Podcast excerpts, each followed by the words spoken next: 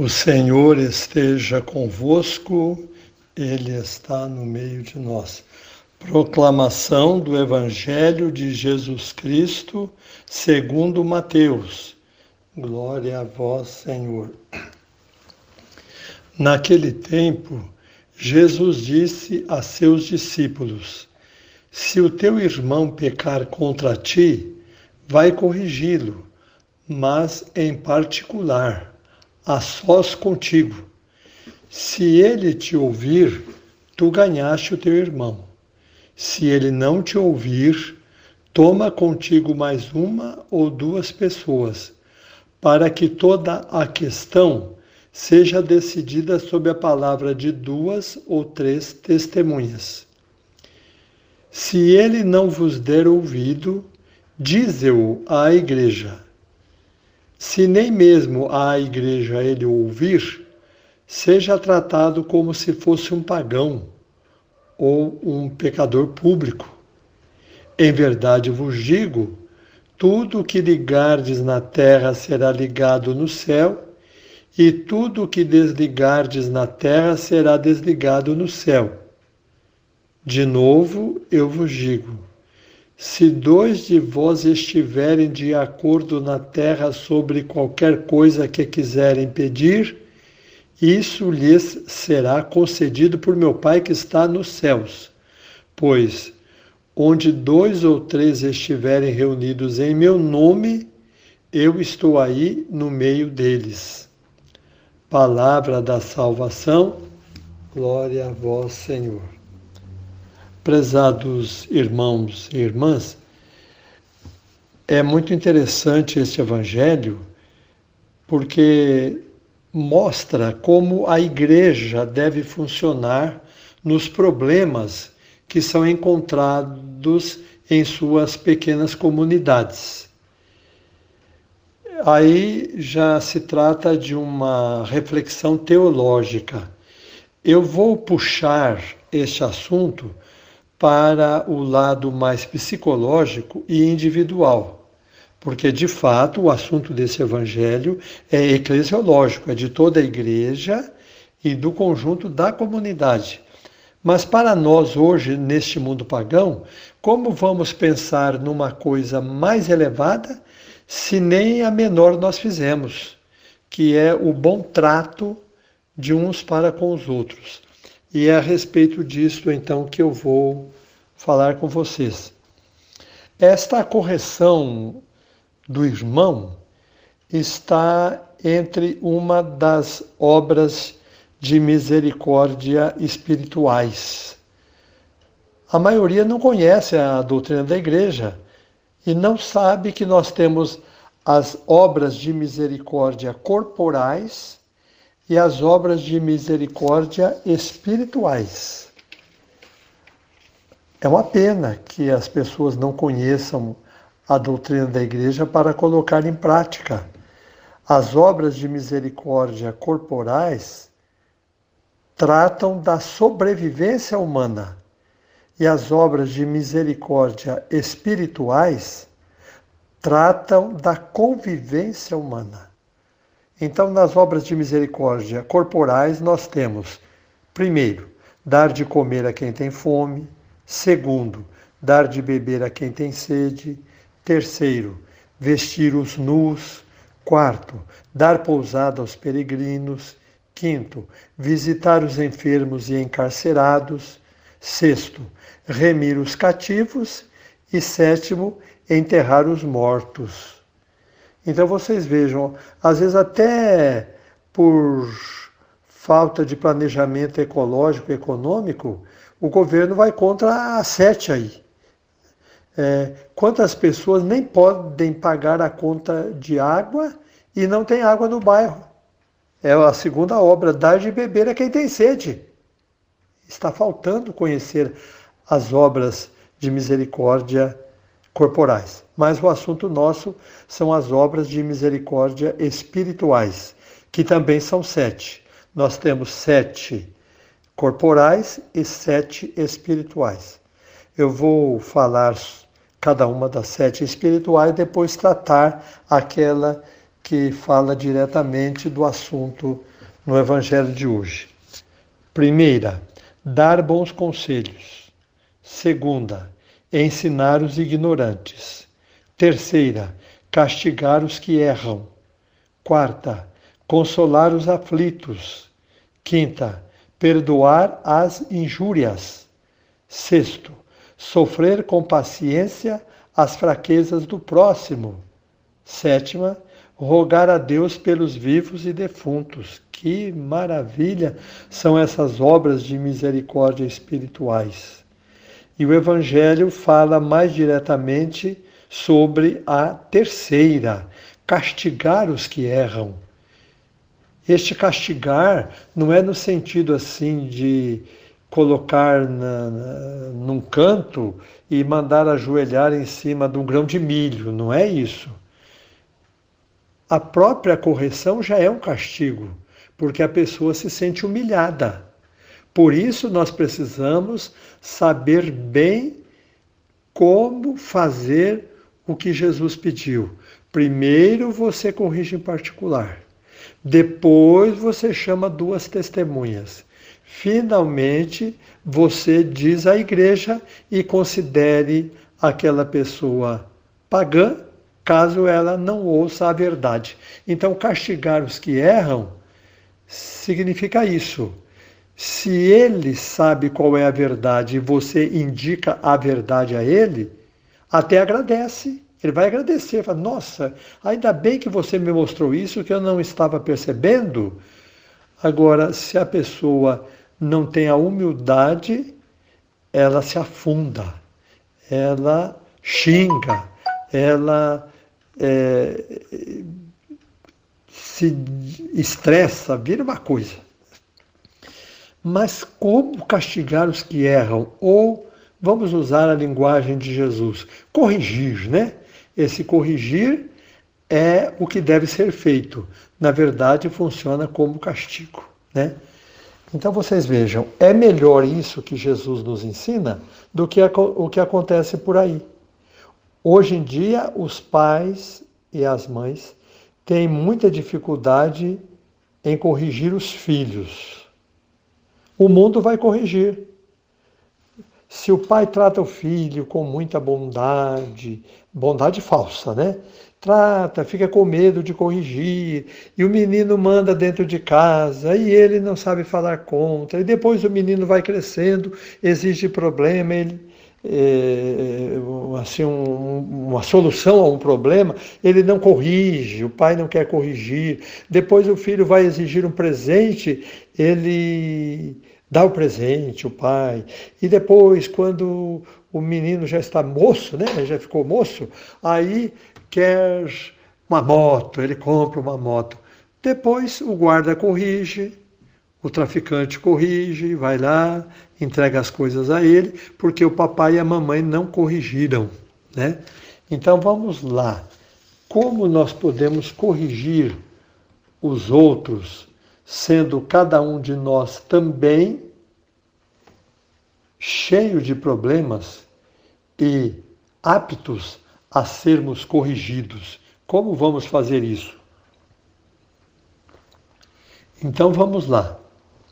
Primeira coisa é não falar, como dizem por aí, logo de cara. Né? Ou você vê um erro numa pessoa, já vai lá e fala como diz o pessoal, então, logo de cara, ô oh, fulano, oh, fulano, ah, ele falou logo, falou na minha cara. Não, tem que, é preciso evitar isso. Nós não temos consciência de quanto é difícil corrigir. Então, eu vou apresentar dois pontos da dificuldade da correção. O primeiro é você pensar quanto dói ao outro uma correção. Esse é o primeiro ponto. Normalmente nós não pensamos. Por isso que é difícil corrigir. Mostrar o defeito de uma pessoa, mesmo que ela esteja completamente errada, machuca muito. Às vezes até a pessoa não está percebendo o próprio defeito, outras vezes ela percebe, mas não tem forças ainda para se corrigir. Às vezes ela tem força, mas o ambiente não ajuda, todo mundo está contra ela. Então, se você fala logo de cara, a correção funciona como acusação, deixando a pessoa revoltada. Esse é que é o problema. O segundo ponto é que nós também erramos. E a psicologia nos mostra que nós quase só percebemos no outro os defeitos que nós temos. É isso mesmo. Às vezes você corrige uma pessoa e não suporta o problema que ela tem, porque você tem o mesmo problema. E se alguém corrige você, você acha ruim ainda. Então, cuidado. São dois pontos que devem ser evitados. Primeiro, não corrigir de cara, porque é penoso para o outro ouvir uma correção. E depois, o modo de corrigir seu tem que ser de uma maneira que você saiba que também pode ser corrigido. Muito bem. Então eu vou dar alguns passos é, para que nós possamos corrigir como um ato de amor. É um castigo, mas como ato de amor. Terceira obra de misericórdia espiritual: castigar os que erram. Este castigar, então, como eu disse, significa corrigir, chamar atenção. E, conforme o caso, se temos direito, podemos castigar. Né? Você não vai é, fazer tal coisa a mais porque é minha e eu não quero que você mexa ali, por exemplo. É um direito que você tem. Muito bem. Então vamos a, a alguns passos, quatro passos. O primeiro, falar ao ouvido conversar com o irmão, como diz Jesus, em particular. Quase ninguém conversa em particular com o irmão que erra.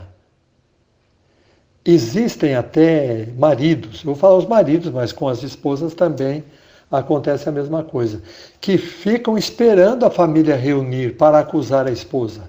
É comum acontecer isso. E às vezes a esposa também, no meio de todo mundo, fala um defeito do marido. Espera a turma reunir. Em particular, não diz: olhe, eu não estou gostando disso, não está bem. E ele às vezes também não sabe ouvir, ou ela não sabe ouvir, aí complica tudo. Enfim, não estão aptos para viver em comunidade. Por isso, Jesus diz: quando dois estiverem reunidos em meu nome, eu estarei no meio deles. Estão reunidos em nome do capeta, como é que vai corrigir? Meu Deus do céu. O segundo, fazer uma mesa redonda chamar duas ou três testemunhas. Quantos falam mal de uma pessoa e, se precisarem corrigir esta pessoa, quando chegarem a corrigir, a pessoa já está na retaguarda e já tem testemunhas contra aquele que vai corrigir, que vai castigar. Em vez de ficar quietinho, ir lá falar com ele e depois chamar dois ou três? Não. Primeiro, o que vai ser corrigido fica sabendo. E depois vai falar com ele. Mas não dá certo mesmo. Ele já está preparado com a espingarda armada para dar o um tiro. Então, o primeiro é ao pé do ouvido. O segundo é na mesa redonda. O terceiro passo é aos pés do altar. Jesus diz assim: apresentar o irmão pecador à igreja. O irmão que erra. Eu vou dar um exemplo meu, porque aí já é parte da igreja, do padre.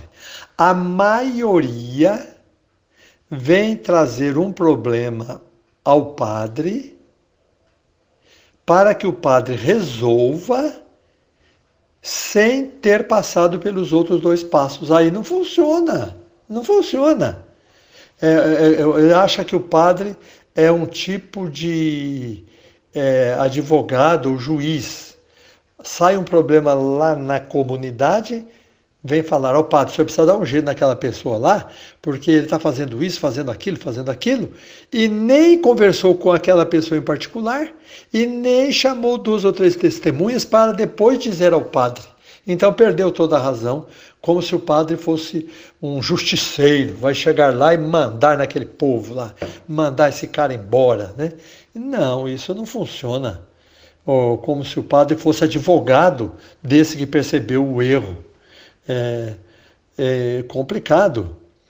É, então, chamam o padre para ajudá-los, defendê-los e não para resolver um problema sério na comunidade. E às vezes acontece isso também com a família. O pai briga com a filha e não sabe educar a filha e não sabe conversar em particular, não sabe chamar a mãe, chamar o vovô para conversar com a menina e já vem falar para o padre: o senhor precisa dar um jeito na minha filha. Não funciona, não funciona. É complicado. E o último passo, Jesus nos diz: afastar-se do irmão pecador. Se os três passos anteriores não resolvem, o assunto está encerrado. Para que você ficar sofrendo por causa do outro, né? Então, Aprendamos a corrigir, pesados irmãos. Agora parece que o pessoal está entendendo melhor, mas quantas vezes eu fui chamado a reuniões de comunidade para resolver o problema de uma pessoa e eu não sabia. O pessoal chama lá, depois começam a falar: esse fulano aqui está fazendo isso, está fazendo aquilo. Eu nunca acusei ninguém em público. Se eu precisar acusar, eu chamo em particular. Que não é acusar, é corrigir ou então castigar para melhorar. Então, prezados irmãos, vamos além de seguir esses passos, procurar sobretudo o que Jesus diz depois na segunda parte do Evangelho. Ele nos diz lá, olha, é, se dois de vocês estão reunidos em meu nome, se vocês estiverem de acordo na terra sobre qualquer coisa que quiserem, o Pai do céu vai dar a vocês. Onde dois ou três estiverem reunidos em meu nome, eu estou aí no meio deles. Aprendamos essa grande lição e a praticar a terceira obra de misericórdia espiritual: castigar os que erram, ou então corrigir com amor, orientar as pessoas que estão desorientadas. Louvado seja nosso Senhor Jesus Cristo, para sempre seja louvado. O Senhor esteja convosco, Ele está no meio de nós. Nosso Senhor Jesus Cristo seja convosco para vos proteger, ao vosso lado para vos defender, dentro de vós para vos conservar, à vossa frente para vos conduzir, atrás de vós para vos guardar. Olhe por vós, vos conserve e vos abençoe. Ele que vive e reina pelos séculos dos séculos. Amém. Desça sobre vós a bênção de Deus Todo-Poderoso, o Pai, e o Filho e o Espírito Santo. Amém.